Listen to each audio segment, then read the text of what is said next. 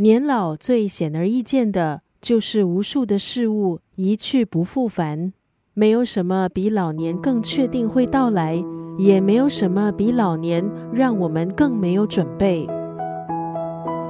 今天在九六三作家语录分享的文字，出自法国女作家西蒙波娃的这本书《论老年》。在这本书里，西蒙波娃她以多元的角度，深入探讨人类文明中各种对于老年那些从来没有被正视、辩证过的观念。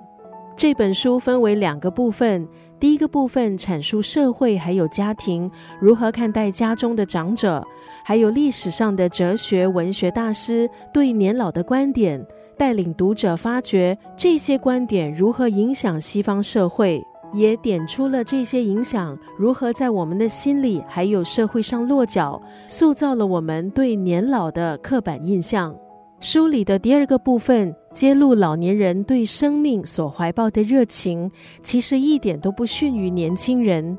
跟这个社会的预期刚好是相反的。西蒙波娃认为，一个社会怎么看待年长人士，揭露了这个社会的原则。今天在九六三作家语录就要分享西蒙波娃的著作《论老年》当中的这一段文字。如果有人不为失去的事物而遗憾，那是因为他不曾爱过他们。我觉得那些轻易就接受老年这件事的人，他们没有真正热爱过生命。刚刚那段文字出自《论老年》这本书，西蒙波娃希望可以通过他的著作。勾勒出年长者在社会的处境，还有个人面对年老时心理层面上的挣扎。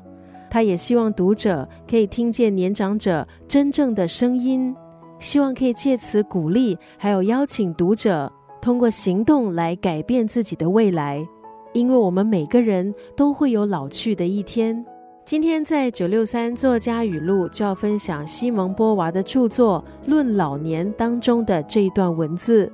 如果有人不为失去的事物而遗憾，那是因为他不曾爱过他们。我觉得那些轻易就接受老年这件事的人，他们没有真正热爱过生命。